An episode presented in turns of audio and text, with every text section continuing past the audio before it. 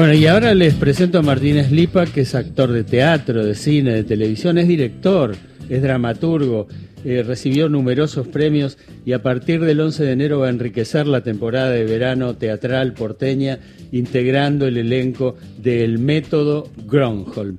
Una obra que ya se ha exhibido varias veces en Buenos Aires, pero que ya tiene sello de clásico. Hola Martín. Hola, ¿cómo va? ¿Se me escucha bien? Estoy un poquito lejos. Eh, ¿Dónde estás? relativamente lejos. Estoy en Chapadmalal, que es una zona de poca de poca señal por momentos. Pero se te escucha re bien, Martín. Perfecto, sí, perfecto. Excelente. Bueno, espectacular. Entonces me quedo tranquilo. ¿Cómo están ustedes? Bien, este programa se llama Ahí vamos, lo conduce Gisela Busaniche, que te admira mucho, me dijo. Sí. Bueno, Gisela, gracias. ¿Cómo andás? Te agradezco mucho. No, y además, en un momento a Martín siempre me lo encontraba en alguna fiesta. Éramos de los que solíamos recorrer bares y eso, y ahí, ahí estaba eh, Martín. Y ahora, Martín, estás de estreno y estamos haciendo esta recorrida por la cartelera. Total, bueno, espero que me hayas visto en estados más o menos razonables. Bien, siempre bien. Este, ok, me alegro, me quedo tranquilo. Se ve que era antes de las 2 de la mañana o algo así. Que Exacto. Este, bueno, y el, método Gronholm tiene que ver, es una obra de un autor catalán llamado Jordi Galcerán. Eh, tiene que ver con estas cuestiones que han alterado las costumbres laborales en, en todo el mundo, ¿no? Y te quiero preguntar si, primero, cómo es y qué le pasa a tu personaje, Fernando, y si alguna vez fuiste estigmatizado o discriminado en algún trabajo. Ah, mira, qué interesante pregunta. Eh, sí, es cierto, el método Gronholm se transformó en una especie de clásico contemporáneo y creo que fue el texto que dio origen a muchos textos que tocaban esa temática de, la ambición, del, del individuo este, en, el, en el sistema capitalista y de cómo eso podía sacar las miserias este, a la luz este, con tal de, subsistir y sobrevivir y no importaba este, pisarle la cabeza a nadie con tal de triunfar. Em, en ese sentido, bueno, Fernando es, es uno más de esos, ¿no? Es un personaje al que con tal de conseguir un trabajo le salen todas las miserias este y, y, todas las este, artimañas que hacer sin importar quién está al lado o qué le esté pasando al lado. Es una obra con un humor, este, sobre todas las cosas, con un humor muy muy ácido, ¿no? Porque eso, se muestran cosas terribles, pero pero desde el humor. eh, no, lo que lo que a ver, si si fui estigmatizado no, lo que sí recuerdo mucho, este, cuando era más pibe y estaba empezando, este, y empezaba a, a caminar los canales de televisión, sí era que me llame la atención el tema de los micropoderes, ¿no? Este, de cómo gente que yo veía que era maltratada por gente de, cargos superiores, eh, reproducía ese maltrato en, en cargos este, inferiores, entre comillas, a los de ellos y siempre desde muy pibe me, me llamó la atención o de cómo ver este gente que tal vez iba a ser un bolo este, por un personaje de un día o no sé qué, este que eran ninguneados y demás y a mí siempre me dio muchísima vergüenza. Por suerte me parece que eso empezó a, a cambiar un poco porque la televisión era mucho más hostil antes y creo que ahora está más humanizada. Vale. Digo, lo veía. Vale decir que el método Gronholm también es una reflexión o un ensayo sobre el poder, ¿no? Y el ejercicio del poder. Sí, sí, sí, sí, totalmente.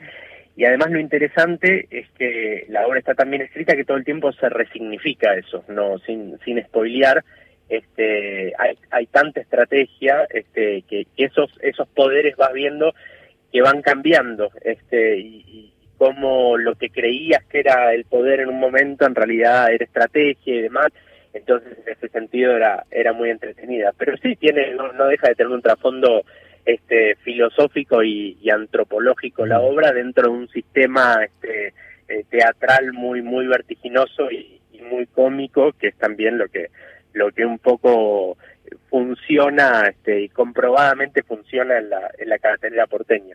Sí, seguro. Eh, yo he visto alguna versión anterior, no la última, sino creo que la del 2006 o 2008. Eh, claro. Eh, ¿Viste vos versiones anteriores de la obra? Mira, yo vi la, yo vi la película eh, ah, en su momento que está muy modificada. No llegué a ver la obra de Seppel, Goiti, Suárez, Fletchner. Eh, y conversé mucho con ellos. Eh, ellos fue muy emblemático y hicieron como tres años esa obra, giraron por todo el país, o sea, le fue muy bien en su momento. Y esta versión de Ciro Sorsoy, Ciro es un director con el que yo siempre quise trabajar desde que vi Estado de Ira, que es una obra que me pareció fascinante. Eh, era un director que, que me interesaba mucho. Eh, y cuando me convocan para hacer esta obra, que no deja de ser un reemplazo lo que voy a hacer porque se va Vicuña, o sea, esta versión ya está estrenada eh, hace unos meses. Eh, son cuatro actores, dos, cuatro actores, dos se van, este, y entramos Marina Velati y yo a reemplazar a dos de los actores que se van. por lo tanto, lo vi y siempre es extraño ver montada una obra que uno va a hacer. Eh, es un es un trabajo muy interesante porque si bien hay un montón de cosas que ya están a, mí ah, claro me fascina participar de la construcción de una obra. O sea es un momento que que me encanta porque siento que es el momento de, de, volcar la, la, identidad y que esa construcción colectiva que termina siendo un, un lenguaje uno forma parte no entonces cuando entras en una obra que ya está que ya está montada este extraño y más una obra donde funcionaba tanto lo que hacía Benjamín, la verdad es que a la gente le gustaba, se reía y demás. Yo le dije a Ciro, bueno, eh, yo soy otro actor, ni mejor ni peor, voy a darle otra cosa a la obra. Este, entonces es constantemente eh, sacar un poco lo que a uno le quedó en la cabeza de lo que vio para poder eh, volver a darle espontaneidad a la obra. Entonces estamos en medio de ese de ese trabajo. Y Marina es una actriz fabulosa. En ese sentido, Martínez, eh, compartís eh, elenco con Rafael Ferro y Julián Cabrera, que ya venían de la del, de, la, de la obra anterior, de la versión, eso, versión, y después y Laurita Fernández que se va y entra Marina. Y en ese sentido el proceso creativo de alguna manera se vuelve a instalar, es lo que vos le dijiste al director, digo, eh, bueno, yo llego con mi espíritu y llega Marina también con sus formas, ¿no? Sí, sí, sí, es una es como una cuestión de, de medidas, este, porque si bien hay un montón de cosas que, que, ya están montadas en la obra que son efectivas, no deja de ser un 50% del elenco el que cambia, entonces inevitablemente la obra va a cambiar. Eh, Marina es una actriz con mucha personalidad, no sé si alguna vez la entrevistaron, pero este vale la pena porque además está completamente loca y es muy graciosa eh, fuera y dentro del escenario. Eh, entonces sí, hay algo que se está resignificando y obviamente Rafa eh, y, Julián nos recibieron con los brazos abiertos y con la disposición de eso cambia. Es decir, no es que entramos la obra a moldarnos eh, 100% a lo que hay, sino que es una combinación entre cosas que funcionan, a las que nos tenemos que moldar, este, a partir de nuestra llegada. Para mí eso es como muy es muy parecido a la orquesta, ¿viste? Mm. Son un montón de instrumentos y cada uno va a ser distinto, este, entonces obviamente la, la, la, música va a cambiar. Este, y después, yo soy muy amigo de Rafa, eh, trabajé bastante con, con él, eh, más allá de que es un señor muy grande y yo muy joven.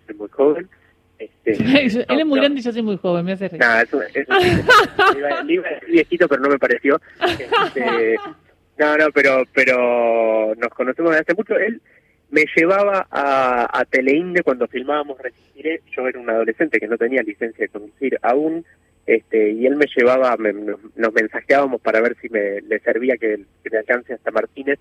O sea, nos conocemos hace 20 años con Rafa, nos queremos muchísimo, entonces también este, para, para ellos es lindo que ingrese gente mm. que, ellos querían, obviamente. El concepto del método Gronholm podría sintetizarse en una frase que es muy significativa y muy inquietante. No buscamos un buen tipo que parezca un hijo de puta, buscamos un hijo de puta que parezca un buen tipo, ¿no? Tremendo. Sí, y digo, ya hablamos entonces del método Gronholm.